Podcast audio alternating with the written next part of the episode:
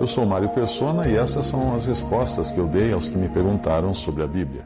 Sua dúvida é se poderia considerar salvo alguém uh, só se essa pessoa, só, só se você pudesse enxergar nessa pessoa as obras decorrentes da salvação. Essa questão é uma armadilha, porque, em primeiro lugar, só existe um que pode dar um atestado de salvação no que diz respeito às outras pessoas. Eu sei que eu estou salvo pela fé em Cristo e por ter sido justificado pelo Deus que justifica o ímpio. Isso tudo está em Romanos capítulo 4 e também pela lavagem do sangue derramado na cruz do Calvário. Mas quanto a qualquer outra pessoa, eu sei de mim, né? mas de outra não cabe a mim ficar analisando se a pessoa é salva ou não, mesmo porque o fundamento de Deus fica firme tendo este selo: o Senhor conhece os que são seus, escreve Paulo em 2 Timóteo 2,19. A ideia de que só produzindo frutos alguém pode dizer que está salvo não funcionaria nem para mim, porque a minha vida tem altos e baixos. Se eu tentar avaliar se sou salvo ou não por minhas boas obras, eu viverei na incerteza de um lado ou na hipocrisia do outro. Incerteza porque jamais verei em mim o padrão aceitável a Deus, que é Cristo. Hipocrisia se eu achar que já atingi esse padrão por meus próprios esforços. Por isso, aprenda de uma vez por todas: o foco do cristianismo é Cristo, não é o ser humano. A obra de Cristo é o foco, não as obras dos homens. Se você achar que existe em si mesmo algo que possa contar pontos para a sua salvação, então você deve ser alguém muito privilegiado. Eu digo privilegiado porque deve ser a única pessoa na face da terra que já existia na eternidade antes de todas as coisas terem sido criadas. E, e que conseguiu, de algum modo, escutar as conversas que aconteceram ali na eternidade entre o Pai, o Filho e o Espírito Santo. Ou você é alguém que encontrou um jeito de convencer a Deus, lá na eternidade, que seria bom negócio eleger e salvar você, predestinar você para a salvação.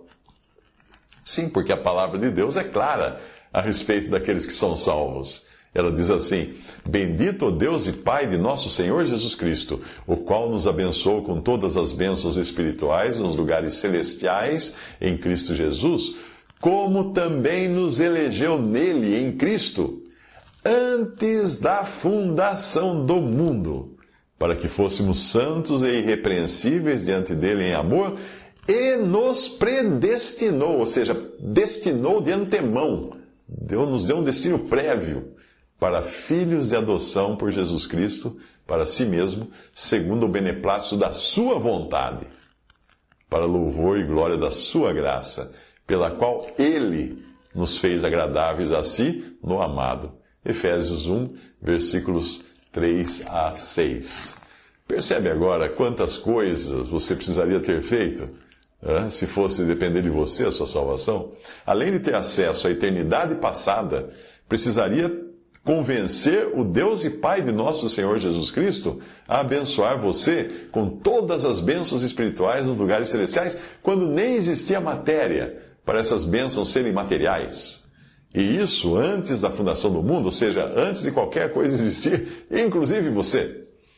Convenceu o Criador de que apostar em você não seria um investimento a fundo perdido, mas sim um investimento que traria muitas boas obras ou dividendos de resultado. Hum, fazer isso seria uma façanha e tanto, você não acha? E mais ainda, fazer algo para que o seu nome fosse incluído, incluído na lista dos eleitos. Você teria poder para isso? Considerando que essa conversa nos tabernáculos eternos só aconteceu entre Pai, Filho e Espírito Santo e mais ninguém. Então eu diria que é pura pretensão achar que você participou dessas deliberações vendendo o seu peixe a Deus antes mesmo de você existir. Para que você fosse salvo, porque foi tudo decidido lá. Pensar que qualquer coisa vinda de nós tem algum peso na salvação é não entender a enormidade do pecado e o valor infinito da obra de Cristo para salvar o ímpio pecador, além de não entender o lugar que cada salvo tem nos propósitos eternos de Deus. Tudo isso que você disse na sua mensagem para mim é uma má doutrina. Má doutrina, conhecida como Lordship Salvation, em inglês, ou salvação pelo senhorio. Alguns pregadores populares hoje na internet uh, trazem isso costurado nas suas pregações, mas de forma tão sutil que muita gente não percebe. Essa doutrina leva a pessoa a viver olhando para si mesma e perguntando: será que estou mostrando boas obras, obras suficientes para me considerar salvo? Se você for sincera, verá que nunca está no padrão de perfeição que Deus iria exigir, e aí você vai viver miseravelmente insegura do seu destino eterno.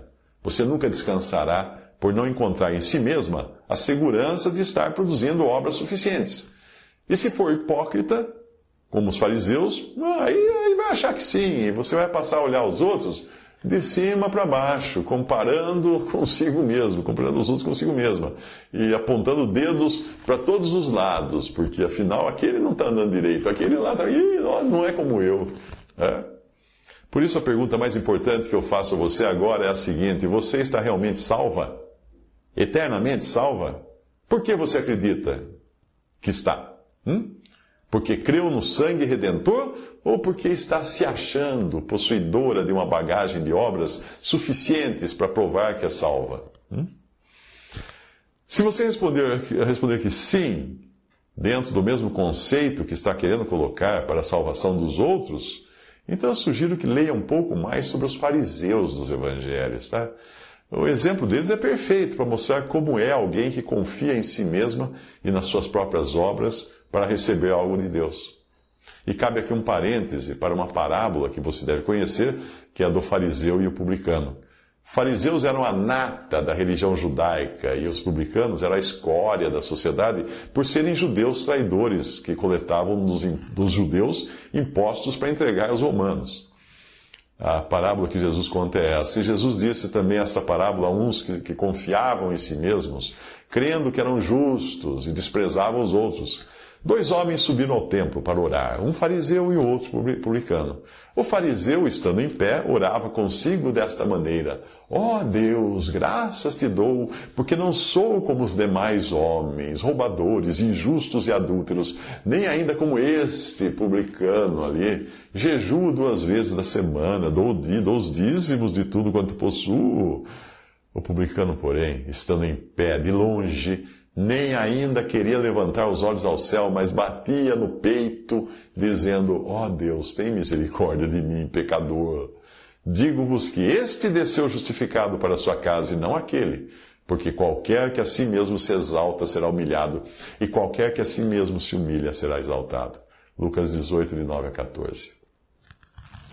Mas se você responder que não possui a bagagem de bondade que pensa ser exigida para ser salva, e isto por ser sincera e não acreditar ainda estar num padrão de boas obras aceitáveis para passar na prova, então eu sinto por você, que nunca conseguiu e nem vai conseguir descansar perfeitamente na obra de Cristo.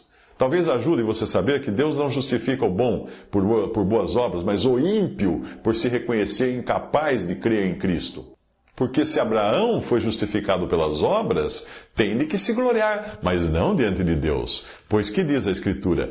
Creu Abraão em Deus e isso lhe foi imputado como justiça. Ora, aquele que faz qualquer obra não lhe é imputado o galardão segundo a graça, mas segundo a dívida. Mas aquele que não pratica, mas crê naquele que justifica o ímpio, a sua fé lhe é imputada como justiça. Assim também Davi declara bem-aventurado o homem a quem Deus imputa a justiça sem as obras dizendo: Bem-aventurados aqueles cujas maldades são perdoadas e cujos pecados são cobertos. Bem-aventurado o homem a quem o Senhor não imputa o pecado. Romanos 4, de 2 a 8. Visite respondi.com.br. Adquira os livros ou baixe e-books. Visite 3minutos.net. Baixe o aplicativo